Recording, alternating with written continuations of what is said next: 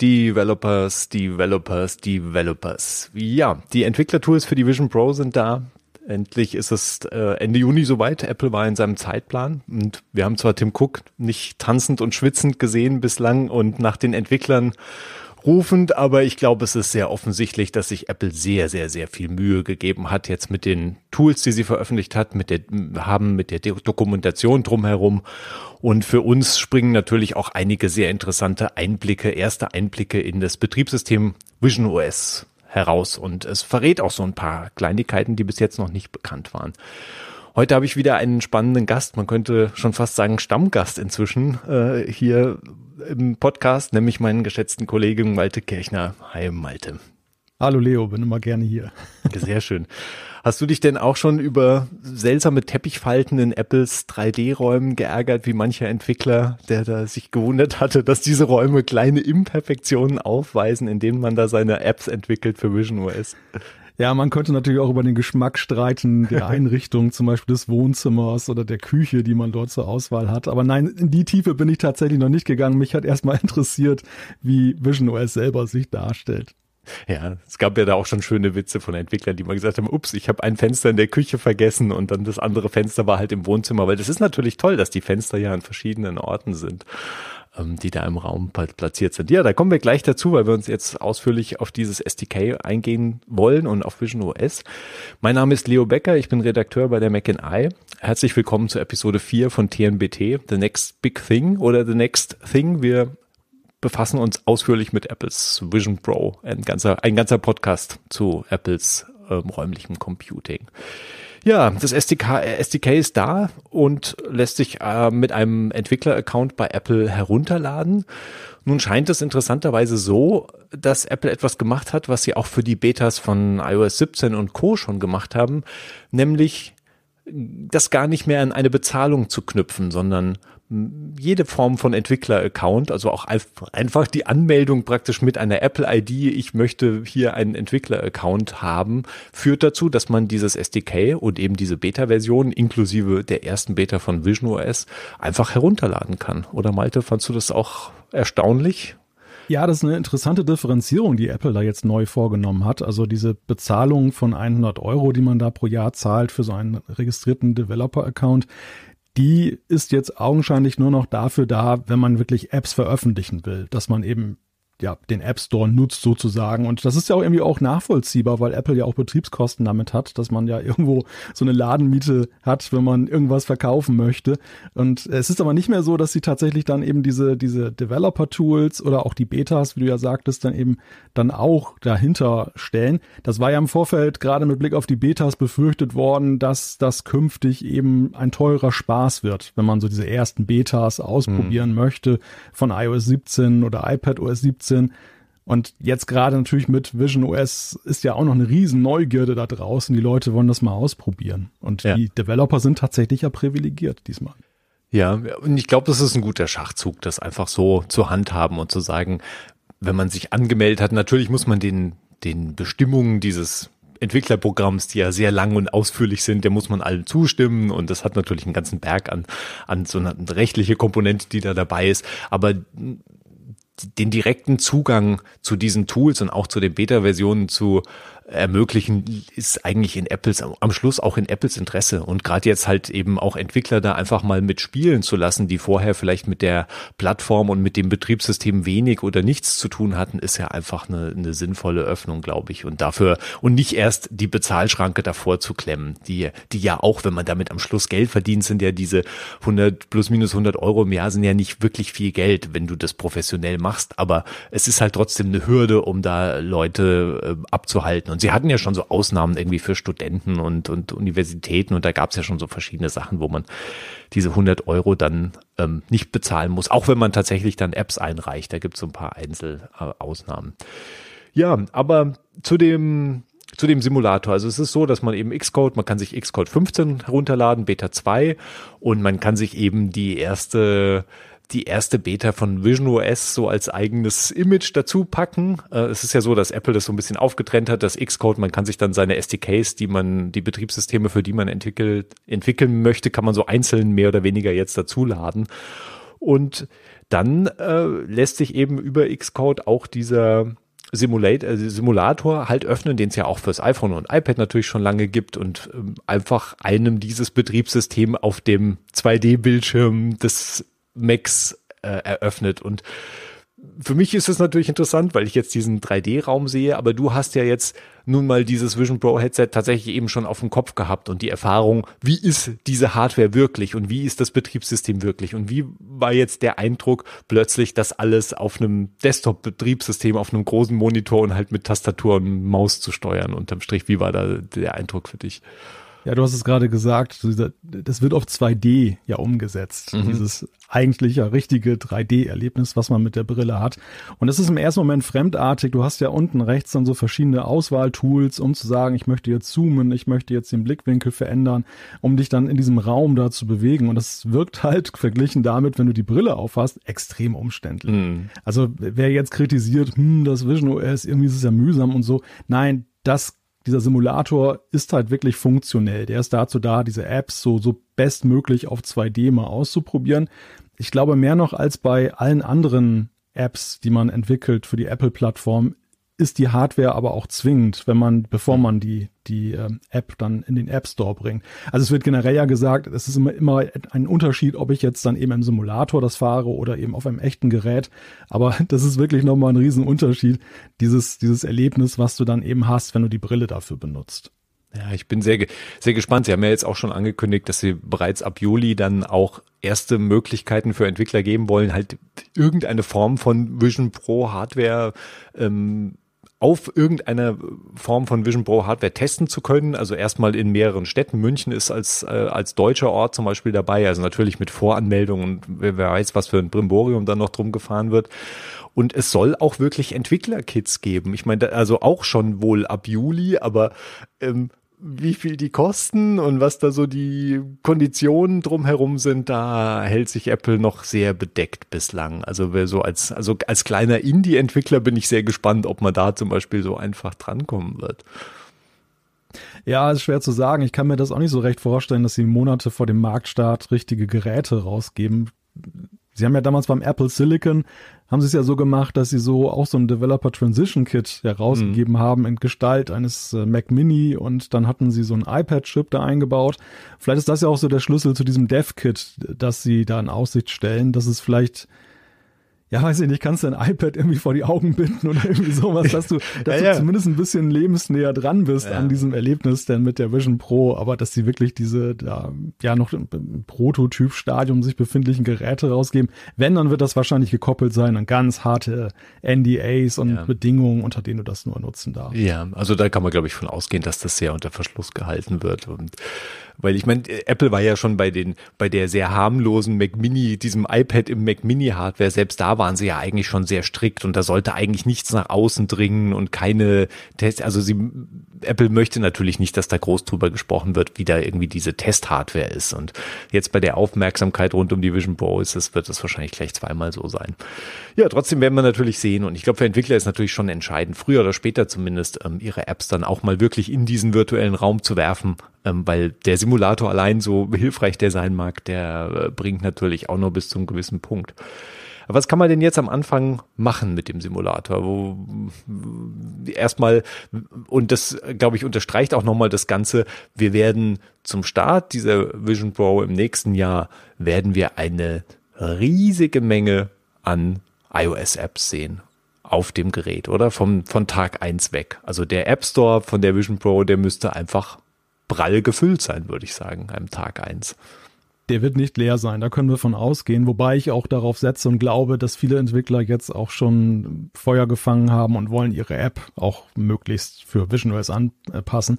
Und ich habe gestaunt so an Tag eins, wie vielen es schon gelungen ist, wirklich sehr gut aussehende, lauffähige Versionen von vorhandenen Apps dann anzulegen, die sie jetzt fürs iPad oder für, fürs iPhone anbieten dann aber unter Verwendung des mhm. der der SDKs, also jetzt kann nicht diese Kompatibilitätsfunktion, über die sprechen wir ja noch, dass man eine iPad-App dann einfach dann auf die Brille dann auf der Brille anzeigt, sondern tatsächlich eben richtig dann nativ dann dafür geplant Und es scheint wohl nicht ganz schwer zu sein. Das ist natürlich auch gut, weil das wird sicherlich auch das, das Erstangebot erhöhen, wenn der Aufwand für die Entwickler möglichst niedrig ist, dann diese Portierung da, da vorzunehmen.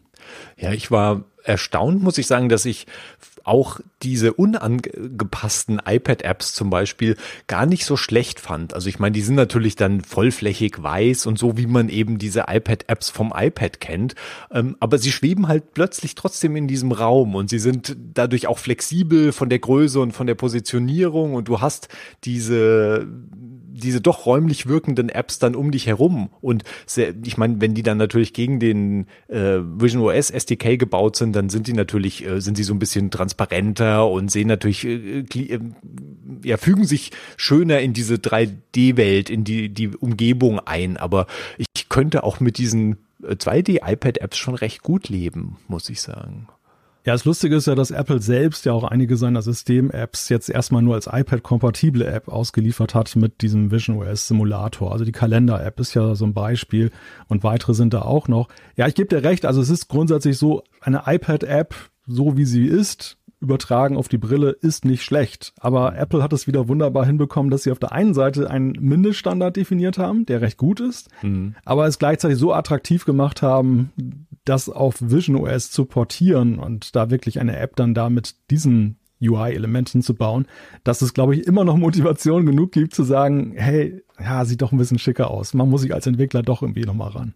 Ja, wahrscheinlich schon. Also ich habe aber zum gleich den Eindruck, weil ich meine, nun ist es ja auch jetzt, seit es die Macs mit Apple-Chips gibt, ja auch möglich, iPhone und iPad-Apps auf dem Mac einfach zu installieren. Und dort wirken viele von diesen iOS-Apps wirklich wie ein Fremdkörper. Man kann sie schon benutzen, aber es ist natürlich komisch. Die Steuerung mit Tastatur und Maus macht natürlich, äh, ergibt natürlich unterm Strich wenig Sinn und ähm, ist halt so ein, ja, es, es, es geht halt gerade so.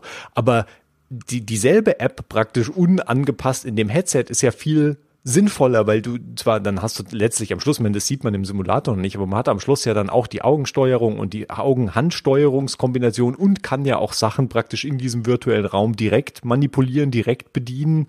Also hat eigentlich eine ähnliche Steuer oder eine ähnliche Eingabegeräte, wie man sie eben auch auf dem iPad hat. Also so ein bisschen mehr müssten die sich da eigentlich schon zu Hause fühlen, selbst ohne die Anpassung.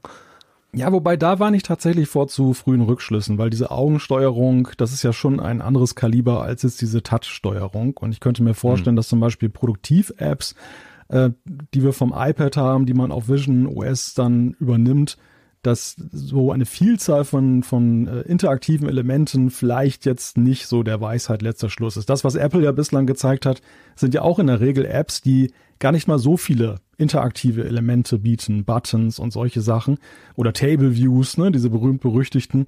Also da bin ich tatsächlich mal gespannt ähm, und deshalb ist es eben auch so wichtig, dann das auf der Hardware auch als Entwickler zu erleben, ob denn das, äh, es sieht gut aus im Simulator, dort steuern wir es aber ja auch so, wie wir es auf dem Mac steuern würden oder auch hm, artverwandt mit Touch aber eben die Steuerung ja mit dem Headset ist nochmal eine andere. Also das äh, ja, muss man nochmal abwarten. Hm. Ja, da ja klar, da ist dann wirklich die Erfahrung mit dem realen, mit der richtigen Hardware natürlich unersetzlich.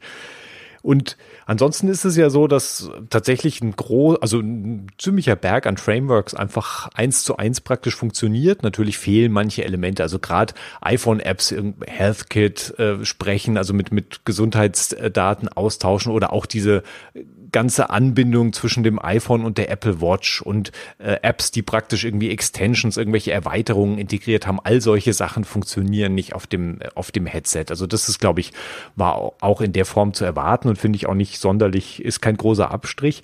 Was interessant sind, sind zwei große Punkte, die Apple praktisch ausschließt oder auch äh, aktiv sagt, das möchten wir eigentlich nicht. Das eine sind Navi-Apps oder Apps, die irgendwie mit Fortbewegung und geführter Navigation zu tun haben. Ich meine, das Headset ist erstmal eine sehr statische Sache. Also, eine, also ich meine, Apple Karten wird es ja auch geben auf dem Headset. Ne? Das hat sich ja schon, also da bin ich gespannt, wo sie da irgendwie die Grenze ziehen und was sie irgendwie wollen, weil so eine Karten-App per se ist ja nun nicht so verkehrt im, im drei, dreidimensionalen Raum. Ja, definitiv nicht. Aber ich, ich finde schon, dass Apple sehr klare Anzeichen sendet, dass sie wirklich diese Brille für den stationären Indoor-Gebrauch dann mhm. Vor allem im Verwendungszweck sehen. Wir sehen es ja auch im Simulator, da gibt es kein einziges Outdoor-Szenario. Wir haben drei verschiedene Arten von Indoor-Räumen, einen öffentlichen Raum mit dem Museum und zwei Wohnräume, in denen sich die Menschen bewegen, aber eben nicht den Strand. Ja. Nicht irgendwie den Wartebereich im Flughafen und auch nicht jetzt irgendwie so den Flugzeugsitz. Also sie, sie, sie strahlen ja. schon sehr klar aus, dass sie sich das da so vorstellen und diese funktionellen ich nenne es mal Beschneidungen, es sind ja keine Beschneidungen, weil es ein neues System ist, aber gegenüber den anderen Apple-Plattformen, dass es da keine Schnittmenge gibt, das deutet halt schon sehr stark an, wie sie sich jetzt dann zumindest im ersten Schritt das vorstellen. Hm. Und die andere zweite große Limitierung, die auch im Vorfeld ja schon durchgeblitzt ist, ist, dass Apps praktisch keinen Zugriff auf irgendeine Form von Kamera oder ja, ne, irgendeine Form ist falsch, aber sehr wenig und sehr eingeschränkten und nur so im übertragenen Sinne Zugriff auf, auf die Kameras haben. Also Fotografie-Apps und Selfie-Apps, sagt Apple, braucht man eigentlich praktisch gar nicht erst zu portieren. Die könnten auch, also ich meine, die stürzen dann wahrscheinlich teilweise bestenfalls ab. Also sie haben so ein bisschen ähm, Sie haben zum Beispiel die, diese Hinterkamera, die ist im System hinterlegt, die halt die rückseitige Kamera des iPhones ist praktisch äh, als Konzept hinterlegt, aber du kriegst halt nur ein schwarzes Bild. Du kriegst nicht wirklich die, das Kamerabild dann zu sehen als App, das halt die Vision Pro erfasst. Und da machen sie einen sehr harten Cut eigentlich und ich bin gespannt, wie lang sie das so strikt durchziehen. Also zum, zum Start ist es wahrscheinlich sinnvoll, erstmal zu sagen, Apps können überhaupt nicht auf diese ja immerhin zwölf Kameras, äh, die halt acht vorne, vier innenseitig positioniert sind bei der Vision Pro, können gar nicht darauf zugreifen. Aber vielleicht ist es auch ein wichtiger Wink mit dem Zaunpfahl unter diesem Datenschutzaspekt. Und nein, ähm, das äh, ist etwas, was zu weit geht. Ja, ich glaube, das Bedauern wird ja, ist ja sehr stark dominiert von den potenziellen Nutzern dieser Brille und den Entwicklern, die natürlich sehr viele Ideen haben, was man mit zwölf Kameras und fünf Sensoren alles anfangen könnte. Ein Traum wäre das ja. Aber ich glaube, worum es Apple geht, ist tatsächlich, wie diese Brille, wie dieser räumliche Computer gerade im ersten Schritt von anderen Menschen, die sie nicht haben, wahrgenommen wird. Mhm. Das ist vielleicht das Learning aus der Google Glass Geschichte von vor über zehn Jahren, dass eben die Google Glass ist ja nicht daran gescheitert, dass die Leute sie technisch blöd fanden oder da kein Potenzial gewesen ist. Dass die ist daran gescheitert, dass sie gesellschaftlich geächtet war, bevor sie überhaupt dann in den normalen Verkauf übergegangen ist. Und das ist sicherlich auch so ein Albtraum, den, den Apple hat. Apple hat dann ja nebenbei auch schon seine Erfahrung gemacht im kleinen Stil mit den AirTags, die ja auch als für die User total sinnvoll und nützlich sind, aber ja eben auch in der öffentlichen Debatte schnell in ein komisches Licht gerückt wurden, weil sie eben für Stalking auch missbraucht werden konnten und hat Apple stark nachgebessert. Und ich glaube, das ist, ist eine Motivation, auf der einen Seite zu sagen, hey, die Kameras, da machen wir eine klare Sperre, da gibt es klare Verhältnisse und vielleicht auch diese Indoor-Frage. Also vielleicht wollen sie auch, dass die die Vision Pro gar nicht so viel Outdoor benutzt wird, weil sie einfach nicht möchten, dass das so hm. hart gesellschaftlich aufschlägt. Denn es wird ja schon ein sehr, eine sehr merkwürdige Experience werden, wenn du, stell dir vor, du bist jetzt eines Tages am Strand und um dich herum sitzen nur Leute, die dann so eine Taucherbrille aufhaben, jetzt ja. mal überspitzt gesagt. In ihrem Strand-Environment sind dann, ja. Ja, ja. Also ich meine, sie haben ja selbst offensichtlich natürlich auch diese 3D-Kameraaufnahme und die wurde ja auch schon viel diskutiert. Ja, der Familienvater, der seine, die, die, die Familienfeier praktisch den Kindergeburtstag filmt und auf der anderen Seite haben wir auch ganz klar, und das hast du ja auch berichtet von deinem Hands-on, dass diese, die 3D-Aufnahmen selbst wahrscheinlich was sehr Tolles sind. Also diese in Anführungszeichen Erinnerungen, das ist ja auch so ein Basiskonzept in VR-Szenarien, dass, äh, dass diese Erinnerungen eine Riesenkiste werden könnten, wenn wir vielleicht ein neutraleres Aufnahmemedium dafür haben. Sprich halt das Smartphone früher oder später, was halt diese, diese Szenen vielleicht sinnvoll erstellen kann. Also 3D-Film ist ja offensichtlich was hochgradig Komplexes, weshalb ja auch die meisten 3D-Filme in 2D dann irgendwie aufgenommen werden, weil scheint, scheint sehr, sehr schwierig zu sein. Und das ist, ähm, da bin ich, bin ich gespannt, was sie machen. Aber also diese Abschottung ist halt sehr, ist jetzt erstmal sehr radikal, was wahrscheinlich sinnvoll ist. Ich denke, dass sie da, von, was den Kamerazugriff angeht, da werden sie wahrscheinlich im Laufe der Zeit aufweichen, was manches angeht. Jetzt am Anfang ist es so, dass ja Augmented Reality Apps dann die Möglichkeit haben, zumindest die Handbewegungen zu erfassen auf mit Erlaubnis des Nutzers. Und äh, ansonsten kriegen ja die Apps praktisch, also die sind unter so einer Abstra äh, Abstraktionsebene. Die Apple zeigt nicht den Raum, sondern zeigt halt nur Wand, Tisch, Fläche, mit der halt die Apps Sachen machen können oder Sachen platzieren können im Raum, aber sie sehen den Raum halt nicht. Das unterscheidet sich ja auch von AR-Kit-Apps auf dem iPhone, weil die iPhone-Apps haben ja Zugriff auf den Kamera-Livestream praktisch, den, den deine Kamera des iPhones anfertigt. Und das ist ein großer Unterschied zu der Vision Pro. Und da wird man halt sehen, wie, wie die Apps damit umgehen können. Und das zweite, das ist, glaube ich, was extrem wichtig ist, auch, dass sie gesagt haben, gleich von Anfang an, Augentracking ist etwas, was wir niemand soll Zugriff auf diese Augentracking-Daten bekommen, inklusive Apple selbst. Also das ist das Versprechen ist, all dieses, das komplette Augentracking läuft lokal auf dem Gerät. Es wird nicht an die App weitergesagt, sondern das Betriebssystem macht eigentlich alles. Also das Betriebssystem sagt nicht nur der App dann, was der Nutzer am Schluss halt für ein Element auslöst, sondern das Betriebssystem ja übernimmt ja sogar das Rendering. Also wenn irgendwie Elemente äh, hervorgehoben werden in der Apps, dann ist selbst der Renderprozess ist Teil des Betriebssystems und nicht Teil der App. Die App weiß praktisch nicht, was sie hervorheben muss, sondern das auch das macht das Betriebssystem. Und das ist natürlich schon irre irrer Schritt, um am Schluss zu sagen zu können, mit gutem Gewissen sagen zu können, Apps wissen nicht, wo der Nutzer hinschaut. Und das ist, glaube ich, wirklich essentiell. Ja, ich glaube, dass das ist aber auch extrem wichtig, weil es tatsächlich sonst Zugang gewähren würde zu intimsten Erkenntnissen über mhm. die Menschen. Die wir kennen ja das Augentracking aus der Leseforschung. Das wird ja gerne von Marktforschern benutzt ja. mit so ganz speziellen Brillen, die auch so Kameras haben, um zu schauen, wo gucken die Leute denn zum Beispiel in einer Zeitung oder in einer Zeitschrift wirklich hin? Sie, weil erzählen können die Leute vieles, aber dieses Augentracking ist tatsächlich fast schon so der Blick in den Kopf. Und das ist ja auch der, der Effekt, den man ja hat, wenn man diese Vision Pro ausprobiert, äh, dass man eben feststellt, dieses Augentracking ist ja wie Gedankenübertragung, mhm. ja wie Gedankenlesen. Was auf der einen Seite ein bisschen spooky ist, aber auf der anderen Seite enorm praktisch. Aber man stelle sich vor, es gibt ja sehr viele Begehrlichkeiten herauszufinden, wo wir hingucken. Innen auf die Bildschirminhalte, aber genauso ja außen, weil das könnte man ja auch dann verbinden. Man könnte ja sagen, na nu, wem guckt der oder wo, wo guckt denn der oder diejenige jetzt dann dahin? Und das, äh, ja, ich glaube nicht, dass wir das haben möchten in Zukunft. Ja, ja, deshalb hoffe ich, dass sie da auch nicht irgendwie abrücken. Also ich meine, es gibt ja den, den ja durchaus auch berechtigten Anwendungsfall, dass natürlich dann zum Beispiel eine VR-Anwendung sagen würde, ähm, ich möchte gern die Augen des Nutzers halt auch darstellen für andere zum Beispiel, also in irgendeiner Form von VR-Interaktionsspiel oder einer Konferenzsituation. Und aber auch da könnt, kann Apple eigentlich eine Abstraktionsebene wahrscheinlich finden und diese digitalen Personas, die sie ja da schon als Konzept drin haben, die können das ja auch übernehmen und auch das könnte ja das Betriebssystem am Schluss machen, ohne dass die App vielleicht allzu große Möglichkeiten hat, dieses, also die können das Augentracking dann anzeigen oder zeigen, wohin die Augen schauen, aber können halt nicht genau tracken, was da, was da los ist. Ja, also da können wir auch neugierig äh, abwarten, was dann, was dann die Apps tatsächlich in dieser in diesen Vorgaben halt machen können, vor allem richtige VR-Apps, die ja zumindest eine Möglichkeit halt sind, diese kompletten Welten. Und da haben wir jetzt auch schon gesehen, dass Apple auch eine, naja, wie soll man sagen, Einschränkung, aber wirklich eine Begrenzung vorgibt.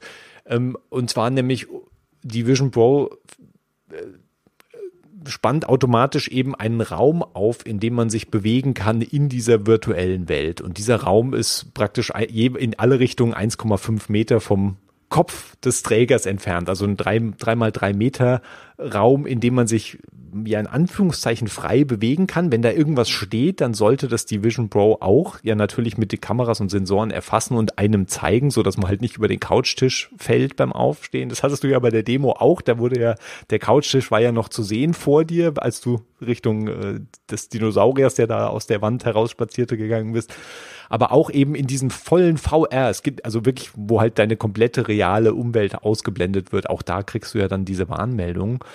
Und da werden wir dann mal sehen, ähm, wie sich VR-Spiele und auch VR-Apps und Szenarien, wie die sich damit arrangieren können und müssen. Weil wenn halt natürlich dieses VR-Erlebnis schnell unterbrochen wird, weil du dich irgendwie plötzlich abrupt bewegst oder halt eben irgendein Gegenstand vor dir steht und dann sofort eingeblendet wird, dann kann das natürlich auch sehr hinderlich sein, da wirklich so ein immersives Erlebnis am Schluss zu schaffen. Aber vielleicht ist es auch besser, als, als halt, dass Leute gegen Wand rennen oder halt über, so wie bei den Gaming-PCs immer über ihre Gaming-PCs stolpern. Also es ist, glaube ich, definitiv besser, nicht gegen die Wand zu laufen.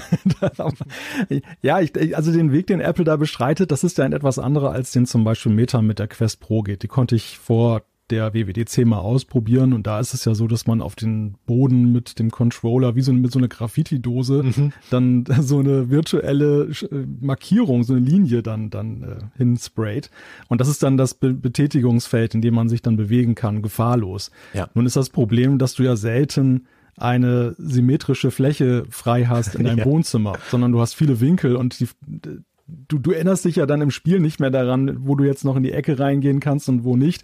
Also insofern hebt sich der Vorteil der kleinen Winkel dann auch schnell wieder auf und ja, und trotzdem ist es auch das gleiche Problem. Letztendlich ist der Platz ja endlich, wenn du jetzt nicht gerade ein Riesenwohnzimmer hast, eine ganze Halle. Hm. Und äh, du stößt dann auch an diese virtuellen Wände, wo du dann halt aus der Illusion rausgehst, um davor bewahrt zu werden, gegen die Bücherwand jetzt dann zu ja. laufen. Also ich, ich weiß auch nicht, wie da ein ganz eleganter Weg aussieht. Ich glaube auf jeden Fall, dass der Weg, den Apple da geht, aber zumindest zu dem Konzept stimmig ist, dass sie sonst mit der Vision Pro verfolgen, ist nämlich möglichst einfach zu machen. Das war eine nette Idee mit diesem Sprayen, aber erstens, äh, ich habe in meinem Test festgestellt, es funktionierte dann irgendwie auch einmal nicht, weil der Lichtanfall von draußen irgendwie dann das gehindert hat, richtig zu erfassen. Mhm. Und zum anderen ist es eben erstmal wieder so etwas, ja, man muss ja wissen, wie geht denn das und wofür ist denn das? Und wenn du einfach weißt, okay, du in einem gewissen Radius um dich herum. Wenn du jetzt irgendwie mit Dinosauriern kämpfen willst, musst du da das frei halten. Das, ja. Da kann sich jeder dran orientieren. Ja. Ja, da sind wahrscheinlich sind da so ein paar einfach, das zu vereinfachen und dann nicht um jedes Spiel und jede VR-Anwendung so ein Riesenprimborium drum zu machen, dass man sich erst vorbereiten muss und seine Umgebung dafür vorbereiten muss und überhaupt darüber nachdenken muss, dass halt all diese Sachen sind, sondern die, das Headset übernimmt halt für dich dich dann eben auch zu schützen in dem Moment, in dem du halt irgendwie zu schnell dich bewegst oder plötzlich aufspringst oder halt Richtung Wand dich bewegst, dann, dann ist schon ganz gut. Ähm, und da, wenn dann die Realität da schnell natürlich durchblitzt.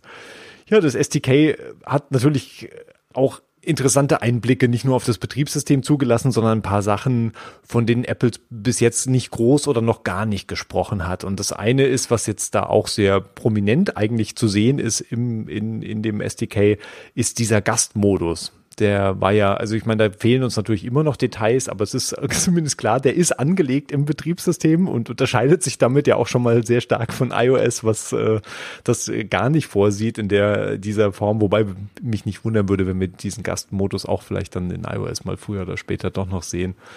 Also man hat die, wird die Möglichkeit haben, sein Headset zumindest einem Gast mal an zu übergeben. Man kann da noch ein Passwort wohl einrichten, damit man dann halt sagen kann, wie weit kann praktisch dieser Gast halt Zugriff erhalten. Natürlich fehlen die ganzen Anpassungen des Headsets für den Gast, also zumindest jetzt das, was man halt an dieser Abschirmung halt hat, dann, der muss ja dann mit derselben Hardware natürlich hantieren. Also der, der Kopf des Gastes sollte möglichst identisch mit dem eigenen Kopf sein und die Augen des Gastes sollten auch möglichst identisch sein. Aber es ist natürlich schon eine ganz sinnvolle Idee, da mindestens mal diesen Gastmodus zu integrieren. Ich meine, Mehrbenutzermodus wäre vielleicht, ja, so, es ist halt, abgesehen von den Schwierigkeiten, es umzusetzen, ist vielleicht ein bisschen viel verlangt. Ja, ich glaube, das Wort Gast ist da schon wirklich mit Bedacht gewählt worden, dass man nicht mal das jetzt Familienmodus genannt hat. Denn mhm. der Wunsch ist natürlich bei vielen schon da, dass sie sagen, ich gebe, was weiß ich, 4000 Euro plus später mal aus für diese Vision Pro. Und ähm, ich kann mir das ja selber schön rechnen, wenn ich sage, vier Familienmitglieder haben gleichberechtigt Zugriff drauf, ist ja nur 1000 Euro. Nur 1000 Euro pro Person. Das ist ja super, ein, ein Schnäppchen gerade. Und äh, das ist aber, das scheitert, glaube ich, gar nicht mal jetzt nur am Willen von, von Apple, dass sie sagen, nee, kauft euch jeder ein eigenes Headset und es scheitert auch nicht an der Software, die es natürlich spielend darstellen könnte, einen Multi-User-Modus anzubieten. Es scheitert, glaube ich, schon eben auch daran, dass dieses Headset ja sehr auf den Träger angepasst werden soll. Das, du hast gerade mhm. gesagt, die Kopfgröße des Kopfband soll ja, wir wissen noch nicht wie, aber es wäre vorstellbar, dass du in einem Apple Store oder einem Partnergeschäft das irgendwie anpassen lässt, dass es wirklich dann eben super sitzt und nicht locker ist und so. Ähm, das gleiche gilt natürlich dann noch für die Sehstärken, wenn du diese Einsätze brauchst. Wir wissen nicht, wie leicht diese Einsätze auszutauschen sind, wenn jetzt ein Gast dann da übernimmt oder ein Familienmitglied. Also ich finde es, finde es ein gutes Zeichen, dass sie den Gastmodus anbieten, denn ich glaube, dieses Nutzerbedürfnis wird ja auf jeden Fall da sein. Dass man, man wird irgendwas sehen, so, guck mal, Oma, willst du jetzt auch mal das 3D-Erlebnis sehen vom letzten Kindergeburtstag? Das ist natürlich blöd, wenn, wenn man dann das niemandem zeigen kann. Das, deshalb, glaube ich, hat, ist Apple da über seinen Schatten gesprungen, den es ja bei, anderen Geräten nicht überwinden kann ja. und hat diesen Gastmodus jetzt zumindest im Simulator eingerichtet. Wir wissen ja nicht, ob der in der finalen Version auch drin ist. Ja. Aber, aber mehr sehe ich da leider auch auf Strecke hm. erstmal nicht. Hm. Ja, wobei ich glaube, sie zu dem Gastmodus, da wollten sie später sich auch nochmal zu äußern. Also ich glaube, der wird schon in die in die finale in das finale Produkt Einzug halten.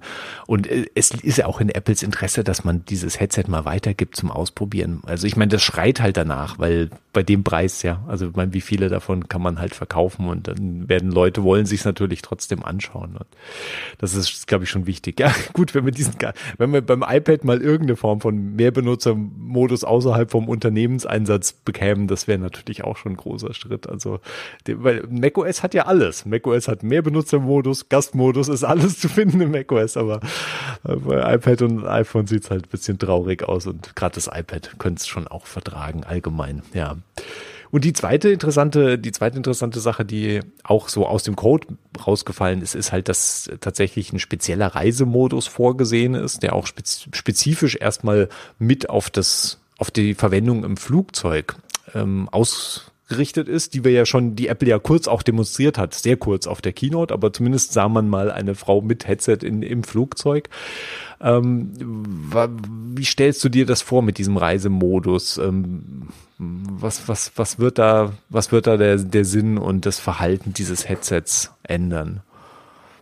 Ja, dieser Reisemodus, den stelle ich mir vor wie den Flugmodus, der ja bestimmte Funktionen abschaltet und einschränkt. Und das wird in dem Falle jetzt dann so sein, dass wahrscheinlich so klassische VR-Anwendungen, also ich laufe jetzt durchs Flugzeug und, und äh, mache jetzt eine Surf-Simulation auf Tahiti. Mhm. Das wird man wahrscheinlich damit unterbinden wollen, dass da gar keiner in Versuchung kommt, irgendeinen so Blödsinn anzustellen, sondern dass die Anwendungen dann so sind, dass sie ja zwingend sitzen zum Beispiel mhm. dann ähm, erfolgen. Dass das gar nicht erst irgendwie anstößig ist. Was man ja auch hört, ist, dass diese, dieser Modus auch dafür sorgen soll, dass auch die Sensoren und Kameras dann eingeschränkter das Umfeld dann wahrnehmen immer noch unter Wahrung dieser Privacy, über die wir schon gesprochen haben. Also es ist ja im Grunde genommen jetzt nicht irgendwie so, dass da jemandem ein Nachteil entsteht bei den Datenschutzvorkehrungen, die Apple macht, aber sie gehen da doppelt sicher. Sie haben ein doppeltes Netz an der Stelle, dass sie sagen, nein, selbst wenn wir dafür bürgen, dass das alles im Gerät ist und keiner hat darauf Zugriff, dann machen wir es, wenn man im Flugzeug in der Economy ganz eng aufeinander sitzt, muten wir das den Gästen um einen herum nicht zu, dass sie über den LIDAR-Sensor oder die Kameras da jetzt großartig erfasst werden. Und man will natürlich auch als Träger, gerade wenn man sich im Flugzeug oder in irgendeiner Form von Verkehrsmittel halt komplett abschotten will, will man ja auch nicht, dass jeder, der im Gang vorbeiläuft, dann plötzlich kurz mal erscheint in seinem Spielfilm. Mitten im Spielfilm sieht man dann fremde Leute, die einen anglotzen und das wird am Anfang werden sehr viele Leute den Träger dieses Headsets anglotzen. Ich glaube, das ist auch relativ klar. Und dann ist ja der normale Modus der Vision Pro ist ja so, das Gesicht des Gegenübers, wenn es, wenn es äh, Augenkontakt aufnimmt, dann auch durchzustellen. Also das kann man natürlich in diesem Modus, glaube ich, sinnvoll unterbinden und ist wahrscheinlich auch auch. Stell dir vor, du guckst gerade Jurassic Park in ja. 3D und plötzlich kommt die Stewardess rein und reicht dir deinen Teller. ja, ja, also das, ich weiß nicht, ob bei deiner Demo das auch war, dass sie praktisch ja die, die Demo-Begleiter von Apple, dass da auch mal, sind die auch durchgebrochen aus irgendeinem ja. VR-Ding, ja, ja, oder? Das, das war in mhm. dieser Environments-Geschichte, äh, mhm. dieser App, die, mit der du ja dich da zum, zum Beispiel an so einen Bergsee zaubern kannst. Mhm. Und dann tauchten die da wie so, ja, fast schon sowieso wie so ähm, Waldgespenster, so halbtransparent okay. tauchten sie dann da auf. Aber ja, es war, es war aber ganz angenehm, weil das ist tatsächlich so ein enormer Schreckmoment, wenn du richtig in so ein immersives mhm. Erlebnis reingehst und meinetwegen dich tickt nur jemand an. Das, ja. äh, das, du bist dann völlig schockiert in dem ja. Moment. Insofern ist es sehr wichtig. Ja, interessant. Aber im Flugzeug vielleicht auch ganz gut, wenn man das ausklammern möchte. Dann ja, außer wenn das Essen kommt. Ich meine, das ja, möchte ich natürlich mitkriegen. Auch ja, ist richtig. Vielleicht hat es dann noch so einen Spezialmodus für, für Lebensmittellieferungen. Ja, ja gab's gab's sonst noch irgendwas, was du aus dem SDK mitgenommen hast, was dich äh, überrascht hat oder erfreut hat, was wir jetzt, was jetzt den Entwicklern da mitgegeben wird?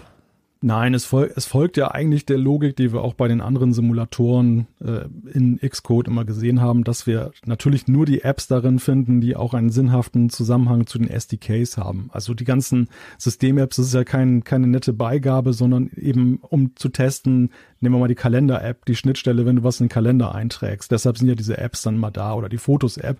Ist jetzt erfreulich, dass wir da so Erkenntnisse daraus dann gewinnen können, wie denn Vision OS sich selber darstellt. Aber ja, man muss bei alledem immer im Kopf haben, so reduziert, wie sich das jetzt darstellt, wird das am Ende nicht sein, weil da wird noch viel mehr sein, was Apple einfach jetzt nicht in den Simulator reinpackt, weil es für Entwickler keine Relevanz hat an der Stelle. Hm. Was ich interessant fand, was eigentlich neben, aber auch zu den Entwicklerwerkzeugen gehört und schon ein zentraler Bestandteil auch sein wird, ist diese Reality Composer Pro Komponente, die ja wie ein eigenes Tool oder eine eigene App da in diesem ganzen Paket mit dabei ist und die einem letztlich dabei helfen soll, die 3D-Modelle eben zu erschaffen, die man dann entweder in einer App oder in irgendeiner Form von Anwendung halt dann in, in der in diesen Raum bringen kann. Die, das Basisding davon gibt's ja auch, gab's ja auch für AR-Kit schon so, dass man in seine iPhone-App halt diese 3D-Modelle auch integrieren kann. Aber Apple hat da ja schon durchaus interessante Sachen gemacht, auch die verschiedenen Möglichkeiten, dass du halt anfängst mit der iPhone-Kamera zum Beispiel Objekte abzufotografieren aus verschiedenen Blickwinkeln, um dann halt ein 3D und da gibt's auch von von Epic Games gibt's da auch eine iPhone-Apps. Also da gibt's ja verschiedene, verschiedene Apps, um praktisch 3D-Modelle zu erstellen und dann könnte man die auch, kann man die mit diesem Reality Composer Pro halt irgendwie weiter bearbeiten und verschiedene, ähm, verschiedene Sachen damit machen und ich bin neugierig und auch, auch wahrscheinlich früher oder später, genauso wie im Spielebereich, wird er da wahrscheinlich auch äh, KI äh, greifen und da vielleicht sehr interessante 3D, also ich meine, Midjourney wäre vielleicht ein perfekter Kandidat, um irgendwie 3D-Modelle zu generieren von irgendwelchen Burgwelten oder so gleiche, so kleine Dioramas praktisch von so kleinen Welten, die man dann eben auf dem, auf dem Tisch platzieren kann und die durch die, durch das Display von iPhone oder iPhone, iPad betrachtet immer so ein bisschen albern waren, aber durch die Vision Pro und durch eben diese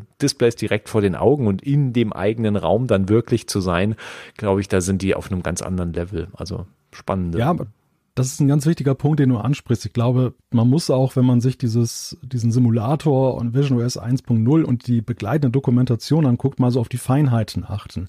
Wir haben ja schon einiges von dem ja auch bei anderen VR-Headsets gesehen oder generell bei der, bei 3D-Anwendungen.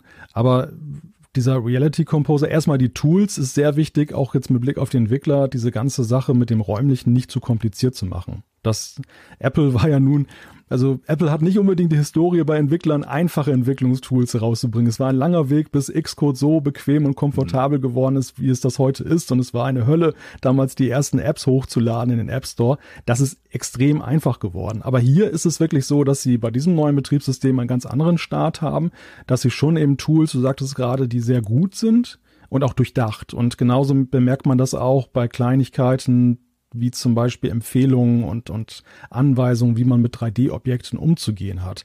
Dass zum Beispiel ein 3D-Objekt sich am Raum verankern soll und nicht irgendwie, dass da irgendwann auf die Idee kommt, so ständig eine Raumstation vor die Nase zu binden und dass mhm. dieses Erlebnis halt einfach gut ist oder mit, mit Schatten sparsam umzugehen und nicht Text mit Tiefe zu machen und, und solche Sachen halt. Also Sachen, wo andere Firmen vielleicht geneigt wären zu sagen, ach komm, lass die Entwickler sich mal kreativ da austoben und äh, hier sehen wir etwas, was wir ja aber auch bei iPhone und iPad und auch letzten Endes beim, bei allen Apple-Betriebssystemen immer wieder gesehen haben, dass Apple sehr darauf achtet, dass eine gewisse Grundexperience halt immer da ist. Und das kann man jetzt schon herauslesen, interessanterweise.